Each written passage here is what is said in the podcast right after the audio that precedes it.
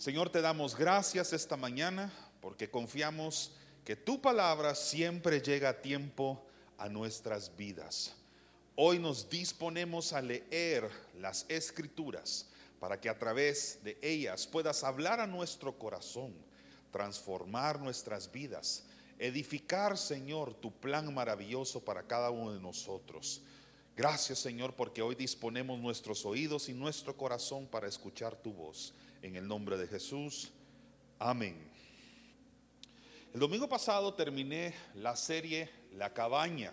Como bien lo decía el equipo de medios hace unos instantes, están disponibles los mensajes a través de todas las plataformas y los medios que utilizamos acá para poder compartir la palabra que aquí se predica con todas las personas a las que el mensaje pueda llegar a alcanzar. Este y el siguiente domingo serán dos domingos fuera de serie. Sin embargo, voy a hacer algo fuera de serie dentro de lo fuera de serie, porque voy a predicar un mensaje en dos domingos, o sea, partido en dos partes. Entonces al final se convierte en una serie de dos capítulos, una miniserie, si así quiere llamarlo. Lo que sucede es que estuve estudiando el mensaje de lo que Dios quería hablar esta mañana a la iglesia.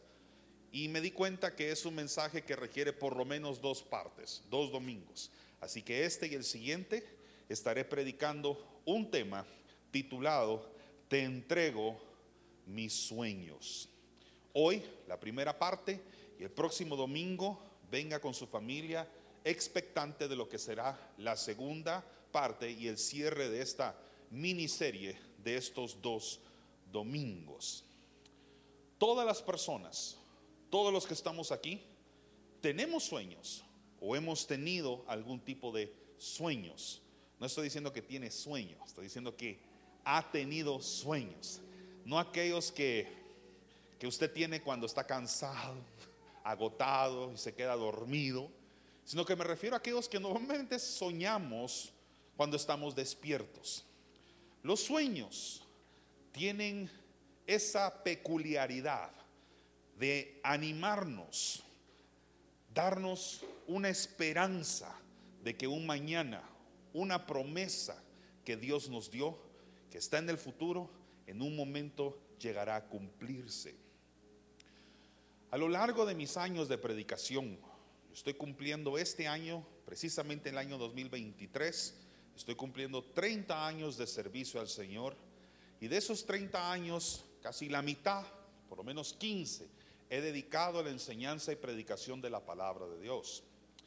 Quizás uno de los temas con los que Dios impulsó mi ministerio de predicación fue precisamente este que aparece ahorita en las pantallas, los sueños.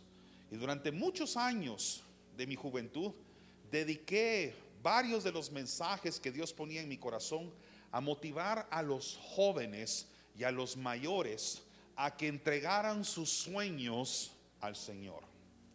Porque muchas veces los sueños que nosotros tenemos no necesariamente están bien afinados o alineados a la voluntad de Dios para nosotros. Son sueños, algunos bonitos, con buenas intenciones, pero necesitan a veces una afinación 440, un pequeño ajuste para aquello que nosotros anhelamos hacer o tener en algún momento esté completamente alineado al plan de Dios para nosotros.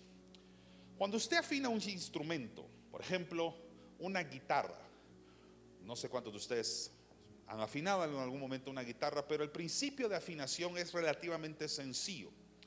Una persona va tensando la cuerda o soltando la cuerda hasta que un pico se alinee con otro pico. En ese momento en la que una aguja está oscilando mientras usted tensa la cuerda o la va soltando, usted busca que esté alineada al punto exacto a partir del cual usted puede decir, la cuerda está debidamente afinada. El proceso técnico es un poco más complejo de eso, pero por lo menos ahí tiene lo básico. Nuestros sueños a veces necesitan ese ajuste de afinación. Están como que unos grados a la derecha o unos grados a la izquierda relativamente bien y suena bien al oído físico, al oído humano, pero delante de Dios necesita un pequeño y leve ajuste que hará que lo que tú deseas en tu corazón esté completamente alineado a la voluntad de Dios. No sé si me estoy dando a entender ya. Y así muchas personas tenemos cosas que anhelamos o deseamos en la vida. Muchas veces estos sueños se manifiestan en visiones, visiones que son como proyecciones del futuro. Usamos nuestra imaginación y nos imaginamos un futuro quizás diferente a nuestro presente, pero confiamos de que ese mañana, ese futuro cuando llegue, es algo que Dios ha preparado en bendición para nosotros o para nuestras familias.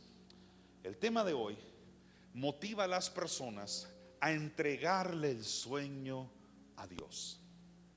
Dios es el dador de visión. Y si tú lees la Biblia, Génesis hasta el Apocalipsis, encontrarás muchas historias de Dios dando visiones a sus hombres, visiones a sus profetas, a sus pueblos y naciones, con un propósito, que se cumpliera la voluntad de Dios.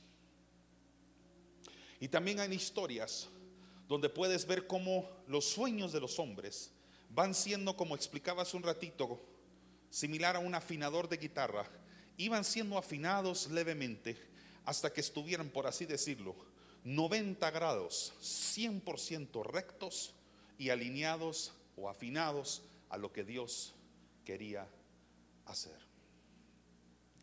Cuando una persona canta, muchas veces al simple oído parecería afinado, pero cuando tú lo llevas a un software, a una aplicación correcta, vas a dar cuenta cómo la voz ligeramente se separa de la afinación o de la nota exacta y precisa. Y esa es la relación que Dios muchas veces tiene con sus hijos o con los sueños de los hijos. Dios dice, quiero tu sueño. Yo tengo un mejor sueño que el tuyo.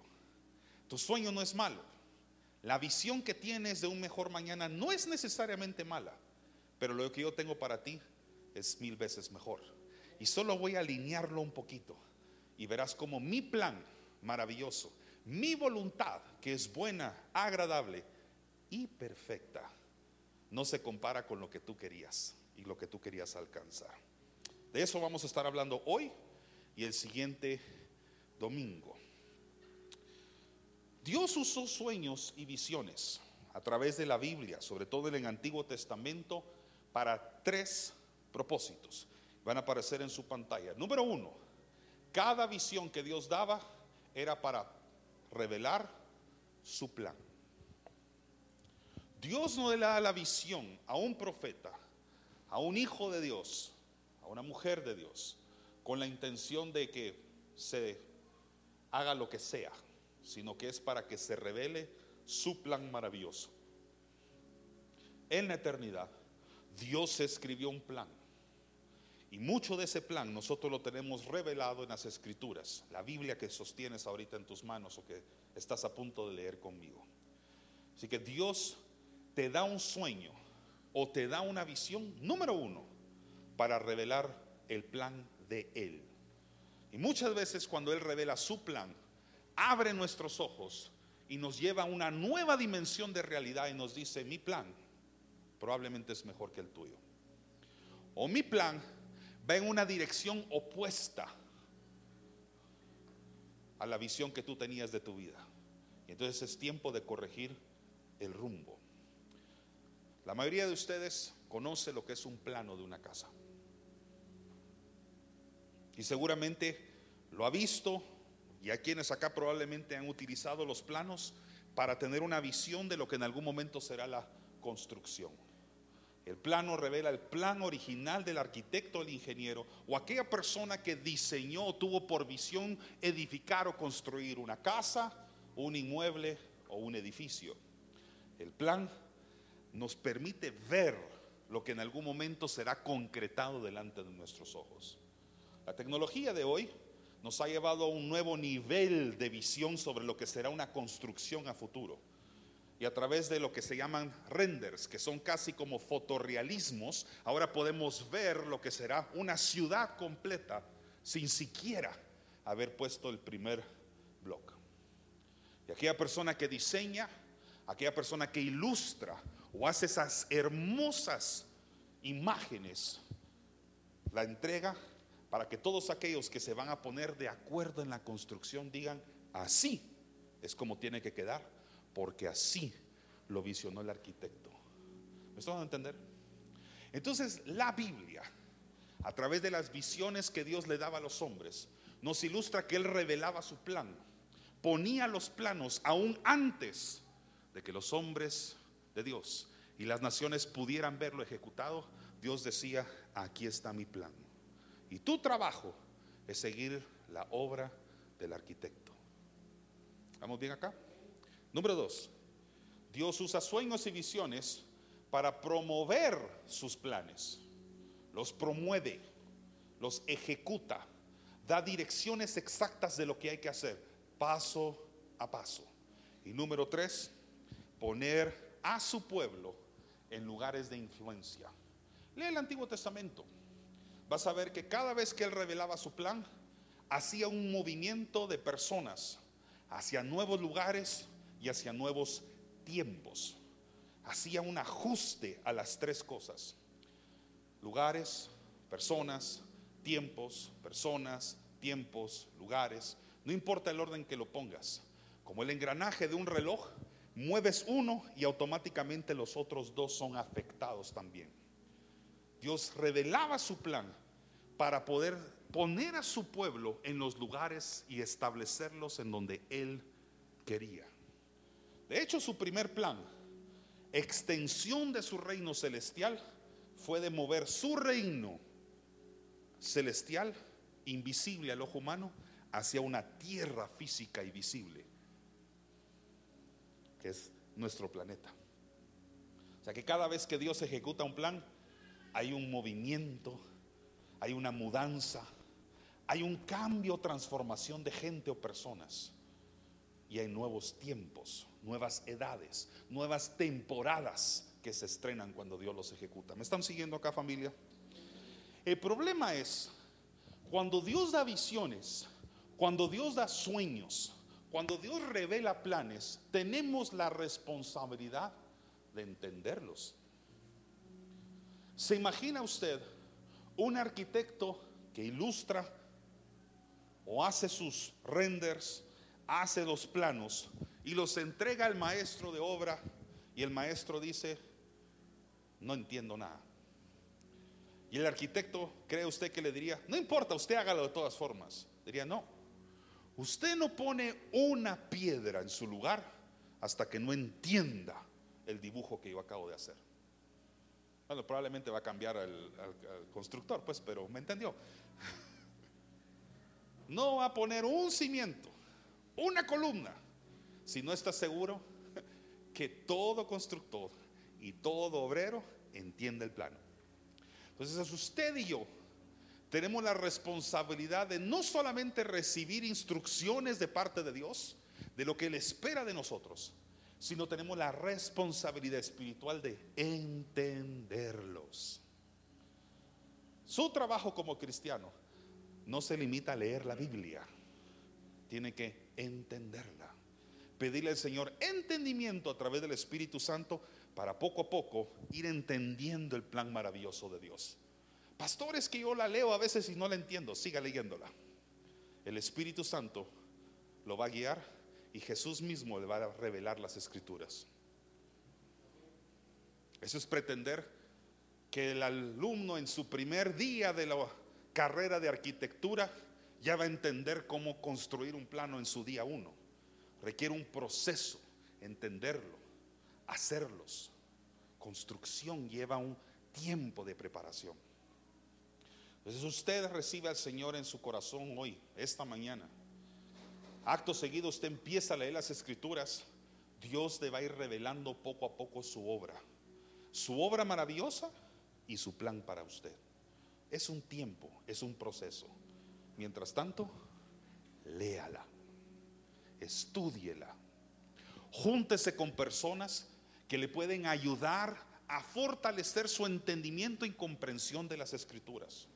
Por eso aquí en la iglesia se predica con la palabra abierta. ¿Usted sabía que usted se congrega en una iglesia donde la Biblia es la piedra central de la predicación? Esta es palabra de Dios.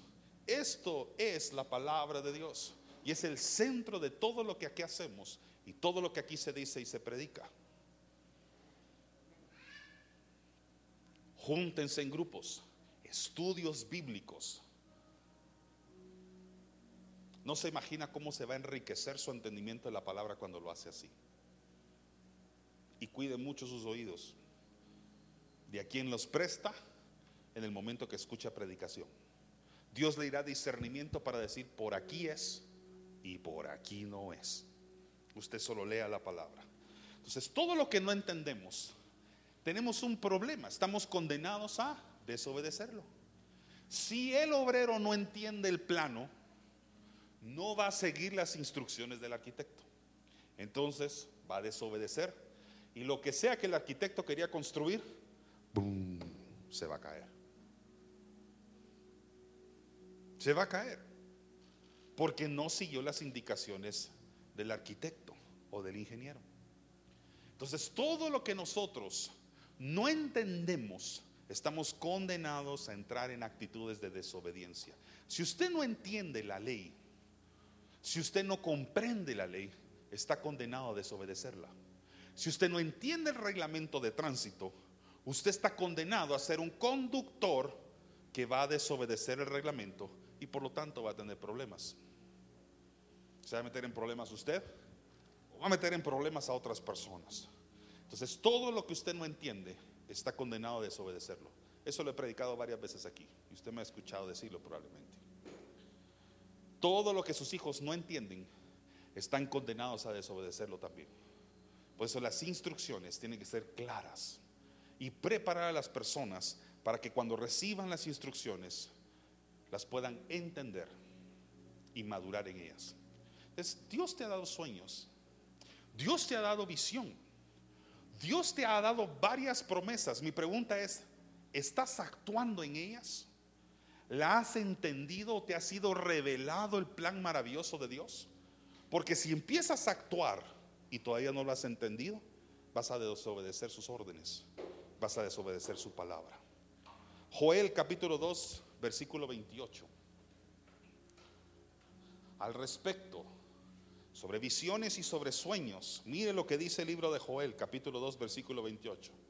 Y después de esto, derramaré mi espíritu sobre toda carne, y profetizarán vuestros hijos y vuestras hijas, y vuestros ancianos, ¿qué dice ahí? ¿Soñarán?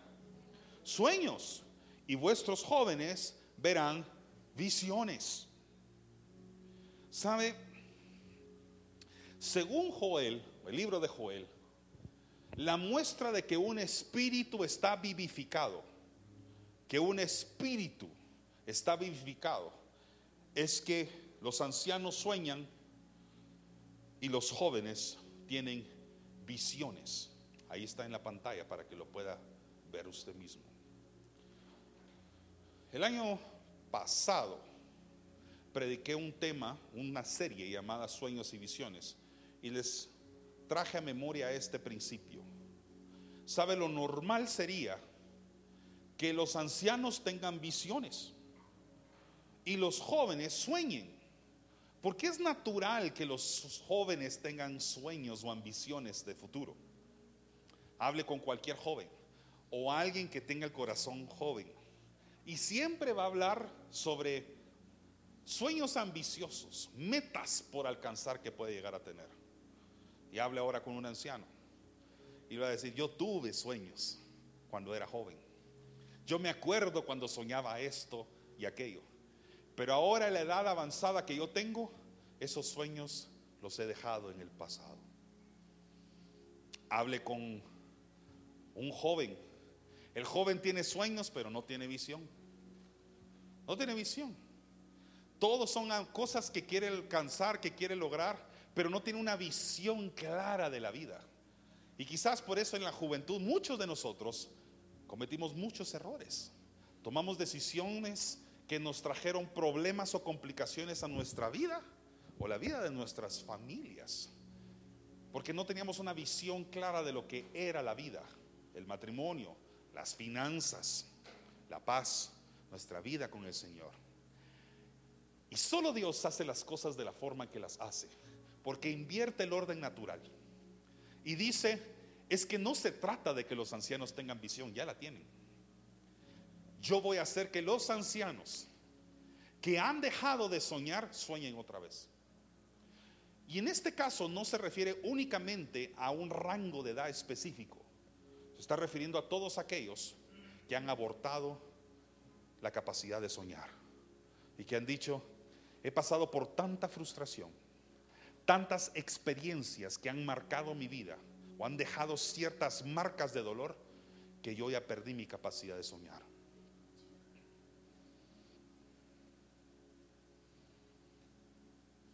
Y con los jóvenes, Dios dice, para que un espíritu sea vivificado, yo voy a darles visión, porque soñar ya saben hacerlo, pero les voy a dar visión. Y con los ancianos, yo sé que ustedes visión de vida ya tienen. Esa es la sabiduría que ustedes han acumulado en la vida. Pero han abortado su capacidad de soñar y han dicho, yo ya no puedo soñar más. He sufrido tanto, he pasado por tanto, que como a mi edad o en la estación de vida que yo tengo todavía puedo alcanzar ciertos sueños. Solo Dios puede llegar a hacer eso. Y antes de entrar en una historia bíblica que muchos de ustedes conocen, quiero hablar sobre unas premisas sobre las visiones. Esto es bien importante. Si Dios te da una visión o te da un sueño, debe estar totalmente alineadas a estas tres cosas. En primer lugar, debe estar en completo acuerdo con su palabra. Dios no te va a dar una visión que va en contra de la moralidad bíblica, que va en contra de su ley o en contra de su naturaleza divina. Tiene que estar 100% alineada a la Biblia.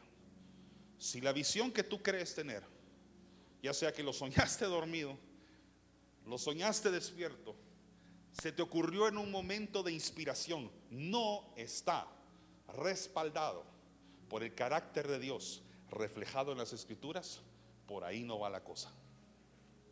Número dos, las visiones no tienen mayor autoridad que la palabra de Dios. La palabra de Dios es autoridad absoluta, la palabra y la voz de Dios. Así que nadie puede venir a darte una visión, un sueño o una profecía que pretende estar sobre la Biblia o sobre la palabra de Dios. Debe estar alineada. Y la palabra de Dios siempre, siempre es la que tiene mayor autoridad. Y la número tres, Dios no da visiones a una persona para luego ocultar su significado. Dios no te va a dar una visión, por más borrosa, extraña o simbólica que parezca, y para decir, ah, pero yo no te voy a revelar qué es. No tiene la intención de confundirte, tiene la intención de revelar su maravilloso plan. En su maravilloso tiempo, en su buen tiempo, vendrá la revelación de lo que Él te quiso decir. Dios no oculta su significado. Daniel capítulo 8, versículo 15 lo enseña. Nos narra un momento en el que Dios se encarga de que una visión sea revelada al visionario. La historia es larga, pero voy a leer obviamente solo dos versículos. Dice así, mientras yo veía todo esto, y trataba de entenderlo. Mire pues, es una visión. Cuando usted la recibe, hay cosas que no puede entender en su momento.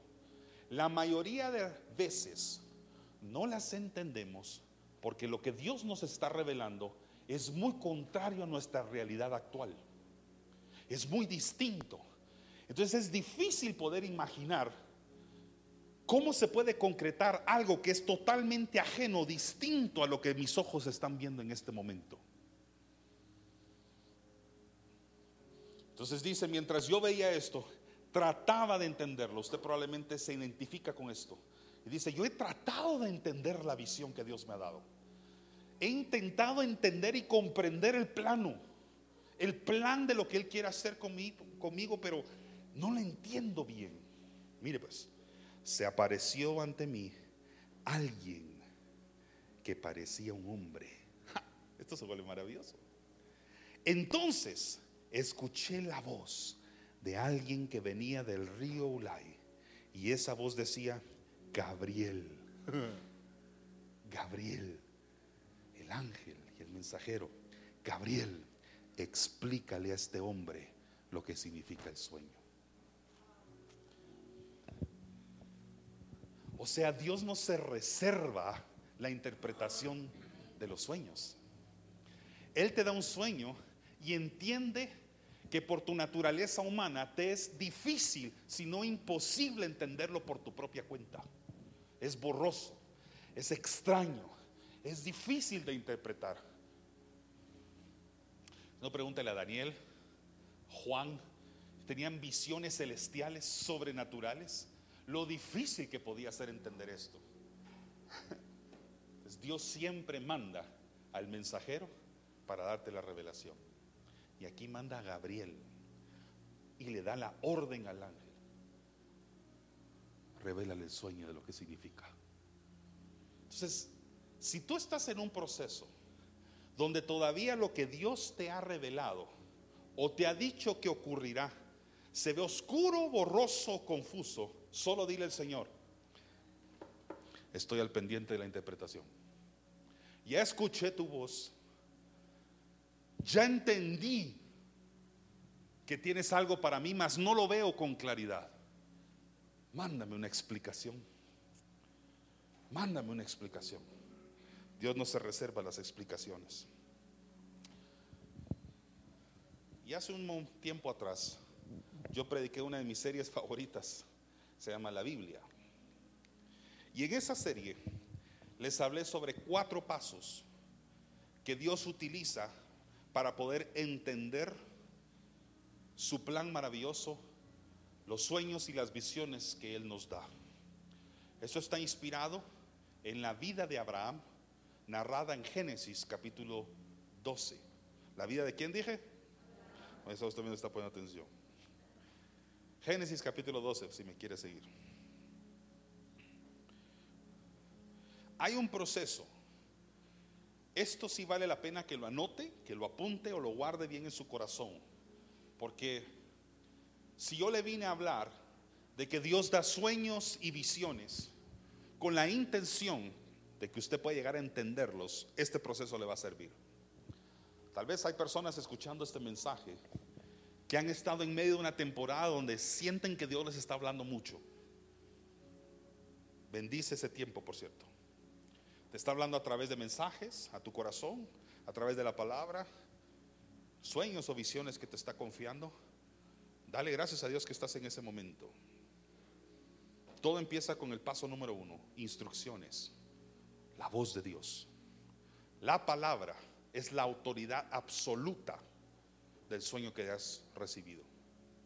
Entonces Abraham es un ejemplo de vida de lo que significa pasar por esas cuatro fases, esas cuatro partes. Esto lo prediqué en el mensaje de la Biblia, pero es un recordatorio. Probablemente uno de mis mensajes favoritos es este. Entonces, versículo 1. Dios le dijo a Abraham, todos digan Abraham. Muy bien. Note que su nombre todavía es Abraham. No ha sido transformado a Abraham, no ha sido cambiado, es Abraham. Deja tu pueblo y a tus familiares y vete al lugar que te voy a mostrar. ¿Qué le dije al principio del mensaje? Dios revela sus visiones para colocar a sus pueblos en lugares de influencia. O sea que muchas veces, cuando usted escucha la voz de Dios, es tiempo que usted piense en hacia dónde me va a llevar. Muchas veces las visiones son la antesala de cambios que vienen a tu vida o a la vida de las personas a que tú amas o a que tú sirves. Prepárese para cambios. Dígale a la persona que tiene cerca suyo, prepárate para un cambio.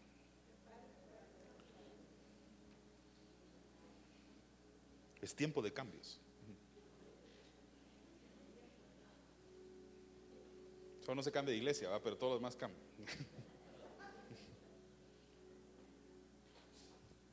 Es un tiempo de cambios. Esos lugares pueden ser físicos o pueden ser nuevos destinos espirituales. Cada quien tendrá una palabra diferente,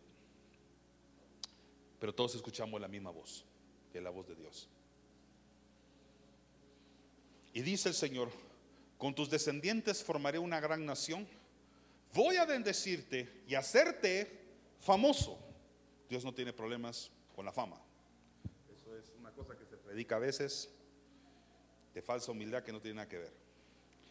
Voy a bendecirte y hacerte famoso y serás de bendición para otros. Dios no tiene problemas con la fama, toda vez sea para bendición de otras personas. Bendeciré a los que te bendigan y maldeciré a los que te maldigan. Y gracias a ti bendeciré a todas las naciones del mundo. Eso es como Dios como arquitecto, poniéndose delante de Abraham y sobre una mesa abriendo los planos, revelando el plan. Ahora, esto no se ha cumplido. En primer lugar, Abraham no se ha mudado de lugar.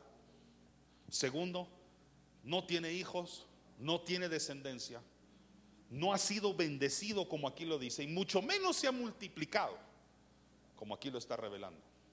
Pero ya la voz llegó. La voz de Dios llegó. Todo empieza cuando aprendes a escuchar la voz de Dios. ¿Se acuerda de Samuel? Samuel, bajo el cuidado del sacerdote Elí, el plan de Dios para Samuel empezó a ser revelado a él cuando aprendió a escuchar la voz de Dios. Y para eso tuvo que estar ahí, dormir a la par del arca del pacto si era necesario. Pero hasta que su oído no estuviera afinado a escuchar la voz de Dios, él no entendía su llamado. Solo estaba obedientemente cumpliendo la promesa de su mamá Ana. Si me das un hijo, lo entregaré para que te sirva. Ahí estaba Samuel en obediencia a su mamá. Pero cuando escuchó la voz de Dios llamándolo, empezó a entender su propósito personal, su llamado a ser un gran profeta. Todo empieza cuando aprendes a escuchar la voz de Dios.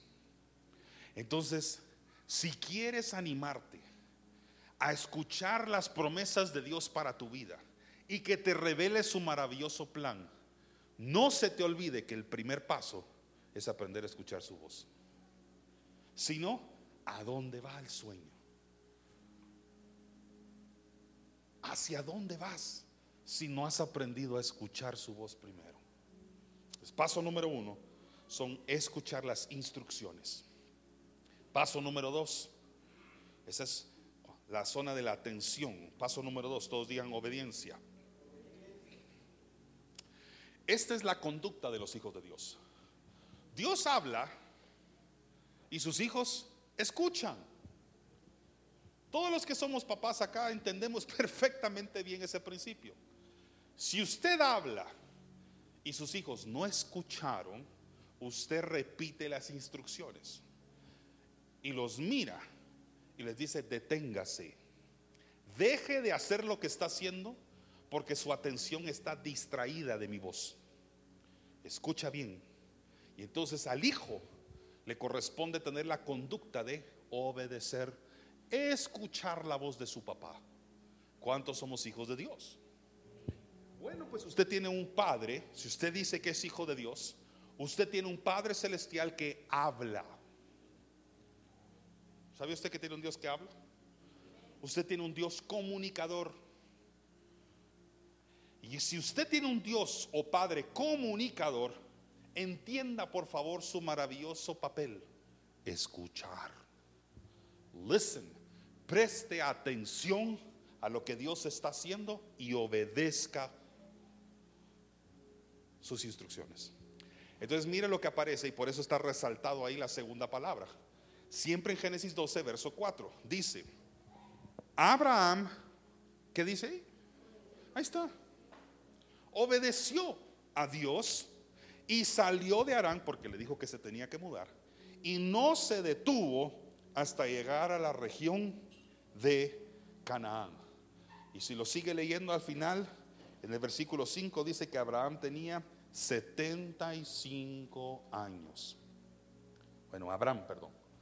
Tenía 75 años. Entonces, Dios habló. Número dos, Abraham escuchó y obedeció la voz. Usted me decía, pastor, que está predicando algo tan sencillo. Sí, pero así como es de sencillo de entender, también muchas veces es sencillo de desobedecer porque no actuamos.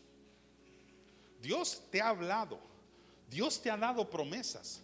Usted no se imagina la cantidad de personas, y digo de verdad no se imagina, la cantidad de gente que se ha acercado a mí a través de 30 años de servicio a Dios para decirme, Dios me ha hablado.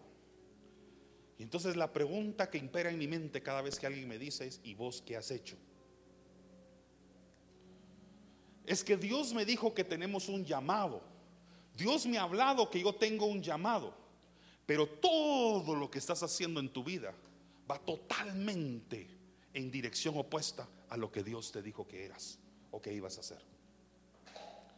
Entonces no puedes decir que tienes un llamado al servir a Dios y estás haciendo cualquier cosa menos servirlo. Ouch, pero sí es cierto. No es que yo tengo un llamado a la predicación de la palabra de Dios. Y ya leíste la Biblia. Todavía no, pero llegará un momento en que la voy a leer. ¿Qué va a predicar? Tengo un llamado a ser pastor de una iglesia. Ok. ¿Y con qué frecuencia llegas y te congregas? Mire, papá que ahorita está ocupado. Entonces, ¿dónde va la cosa? Entonces, tus acciones tienen que estar alineadas a las indicaciones de Dios. Recuerden la afinación de la guitarra. Dios no puede hablar aquí y usted estar actuando variando de izquierda a derecha ciertos grados. Ay, pastor, pero se mira casi, casi afinado. Eso no es afinado. Pregúntele a cualquier buen músico. La cuerda estará afinada cuando la aguja esté totalmente alineada a la marca que indica cuerda fina. No se va no se va a animar a tocar si no está donde tiene que estar la cuerda. Entonces no se anime usted a actuar, a accionar. Aunque usted crea que sus movimientos están correctos, Dios podría estar diciendo, falta un ajuste, falta afinación a tu sueño. Está desafinado. Tal vez los demás lo escuchan bien, Tal vez tú lo oyes bien, pero a mis oídos y en mi corazón no está 440, no está afinado. Está ligeramente a la izquierda, ligeramente a la derecha, pero no está alineado a lo que yo quiero. Y aunque los demás te digan, así se ve bien, delante de mí no. Examina mi corazón, dice el Salmo. Pídele al Señor que constantemente vea si en su corazón hay un espíritu de obediencia a su voz. Entonces, esto por eso le llamo la zona de la acción. Pues cuando usted empieza a actuar en pos de lo que Dios le habló. ¿Cuántos estamos aprendiendo? Amén. Paso número tres. Todos digamos paciencia. Eh, eh, este, este es el paso donde la mayoría de personas dice, Dios se olvidó de mí. Es que aquello que me dijo a mí se me hace que Dios ya se olvidó de su promesa. Están pasando muchas cosas menos lo que Dios me dijo que iba a pasar. Dios me dio una palabra, me reveló su plan. Ha pasado tiempo, años. Y yo, pastor, yo no veo nada. Yo todo lo veo igual. Abraham perseveró pacientemente. Mire pues, dice la palabra, Génesis 17, Vamos a saltarnos unos capítulos más adelante. Era Abraham de edad de 99 años. Desde la zona anterior a esta han transcurrido 24 años, mis queridos. 24 años. Y él todavía se estará preguntando, ¿y lo que Dios me dijo? Mientras tanto, él esperaba pacientemente y adoraba a Dios. Dice, Cuando le apareció Jehová y le dijo, yo soy el Dios Todopoderoso, anda delante de mí, sé perfecto, y pondré mi pacto entre mí y ti, y te multiplicaré en gran manera. Todos dicen, pero eso se parece mucho al, a lo que le dijo a los 75, sí, porque a veces Dios te recuerda una y otra vez que lo que Él promete, lo cumple.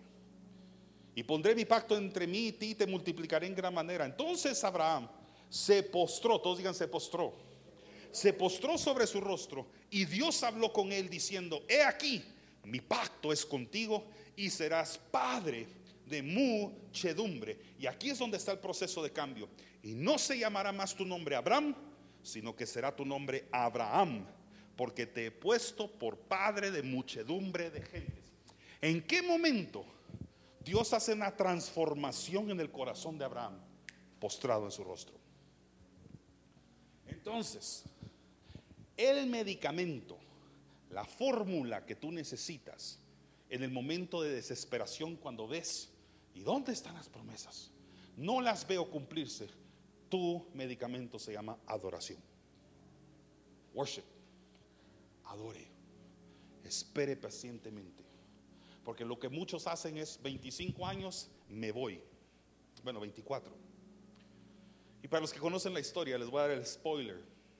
A los que no la conocen, les voy a dar el spoiler. A los 25 se cumple. ¿Cuántos años de diferencia entre 24 y 25? Gracias. ¿Cuántos? Entonces, ha esperado 24 años y todavía no es papá. Imagínese que en el año 24 hubiera dicho, ya me voy. Y en el 25 iba a caer. O sea, ¿vale la pena esperar o no? Y mire la palabra que se aparece, que se parece mucho a esperar. Solo le voy a agregar un pequeño prefijo, desesperar. Ante la espera y la falta de adoración, tu espera espiritual, la gente se desespera, se desanima y se regresa. Abraham pudo haber dicho en el año 24, agarren sus cosas, familia, nos vamos de regreso, porque aquí no pasó nada. Sara, ¿te acordás que íbamos a ser papás? Sí, pues han pasado 24 años. Probablemente han intentado. Y no ha pasado nada. Nos regresamos otra vez a la zona donde todo comenzó. Y solo faltaba un año más. Por eso mucho cumplimiento de las promesas y los planes de Dios podrían estar apenas a un intento más. Y la gente dice, desistimos, hasta aquí quedó. Y podrías estar en el número 24, a un paso del 25. Esto lo llamo yo la zona de la adoración, la transformación y la preparación. Si Dios necesita cambiarte el nombre, lo va a hacer. No estoy hablando que usted tenga que ir al registro nacional de las personas a decir, me vine a cambiar el nombre. Solo estoy diciendo, si necesita hacer una afinación a tu identidad, lo va a hacer. Es decir, a los ojos de la gente eres Abraham, pero a mis ojos eres Abraham, padre de muchos. Entonces, si es necesario, te va a transformar, va a cambiar, modificar, afinar tu identidad si es necesario. Y entonces, como dije al principio, pareciera que la aguja cada vez está más afinada, más afinada. Está apenas a un pequeño, pequeño y ligero ajuste para llegar al 440, 90 grados, bien afinado. Todos digan promesa. Hasta la cuarta parte. Y mire lo que dice Génesis 21 Apenas unos capítulos después, versículo 1. Desde el inicio, ahí está revelado y subrayado en la pantalla. Tal y como Dios se lo había prometido, amén, Sara quedó embarazada y en la fecha señalada tuvo un hijo de Abraham, quien ya era muy anciano, Joel. Y los ancianos tendrán sueños. ¿Cuál era el sueño de él? Ser papá. Y a los 98 años, Dios dijo, si dije que ibas a ser papá, vas a ser papá y cumpliré los sueños. Los ancianos soñarán sueños y los jóvenes tendrán visión. O sea que no importa la edad que tengas hoy, puedes tener 98 años y estar escuchando este mensaje y el Señor todavía decir, hay sueños pendientes. Y voy a vivificar tu espíritu, como lo predicó o profetizó Joel. Voy a vivificar tu espíritu. Y como muestra de que yo cumplo con mi palabra, voy a vivificar tu espíritu y te voy a hacer soñar nuevamente. Esto es lo que yo le llamo la zona de la gratitud. Porque es la zona donde tú das gracias porque Dios ha sido fiel. Y no, importa, no importando si se tardó 25 días o 25 años, en tu corazón haya gratitud. Es gracias Señor. Porque lo que me dijiste a los 75 se está cumpliendo a los casi 100. Pero yo sé que tú estás aquí conmigo. Persevera.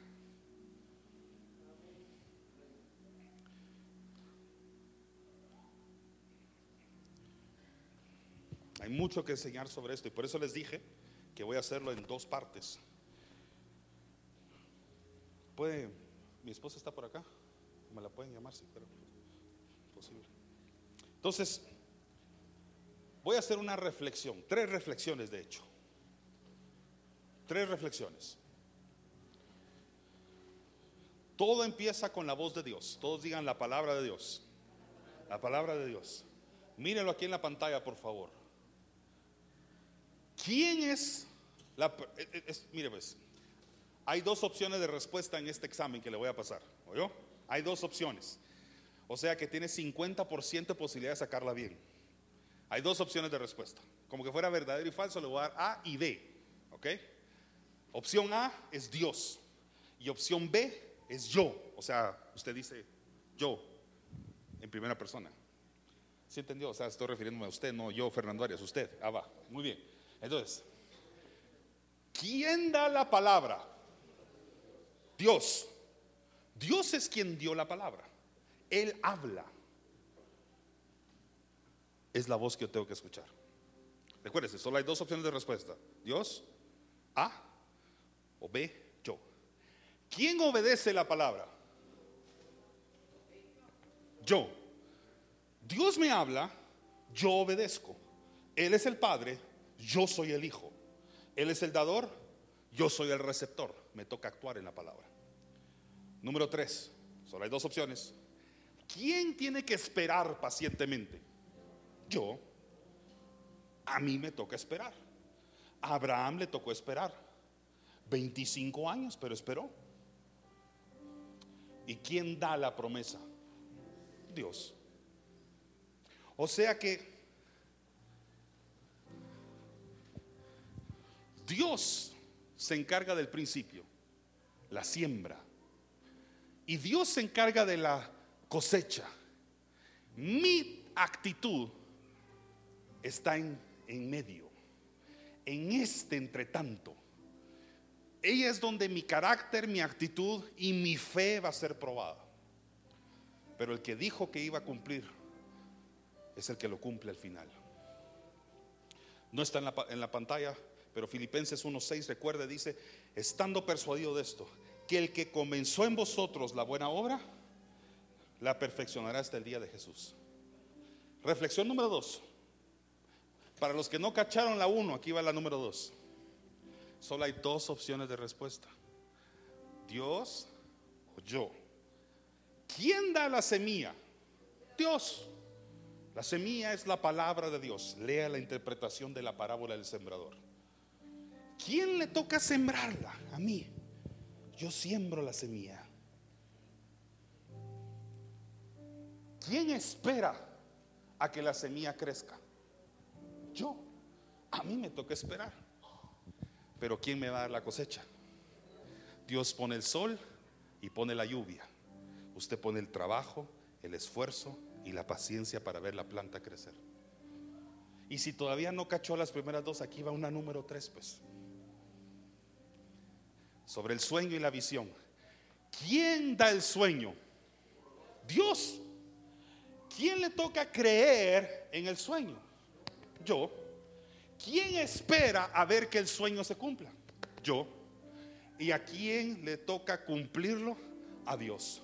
Dios está en el principio, Dios está en el final. Dios es Génesis, Dios es revelación. Dios es el alfa, Dios es la omega. ¿Quién te habló?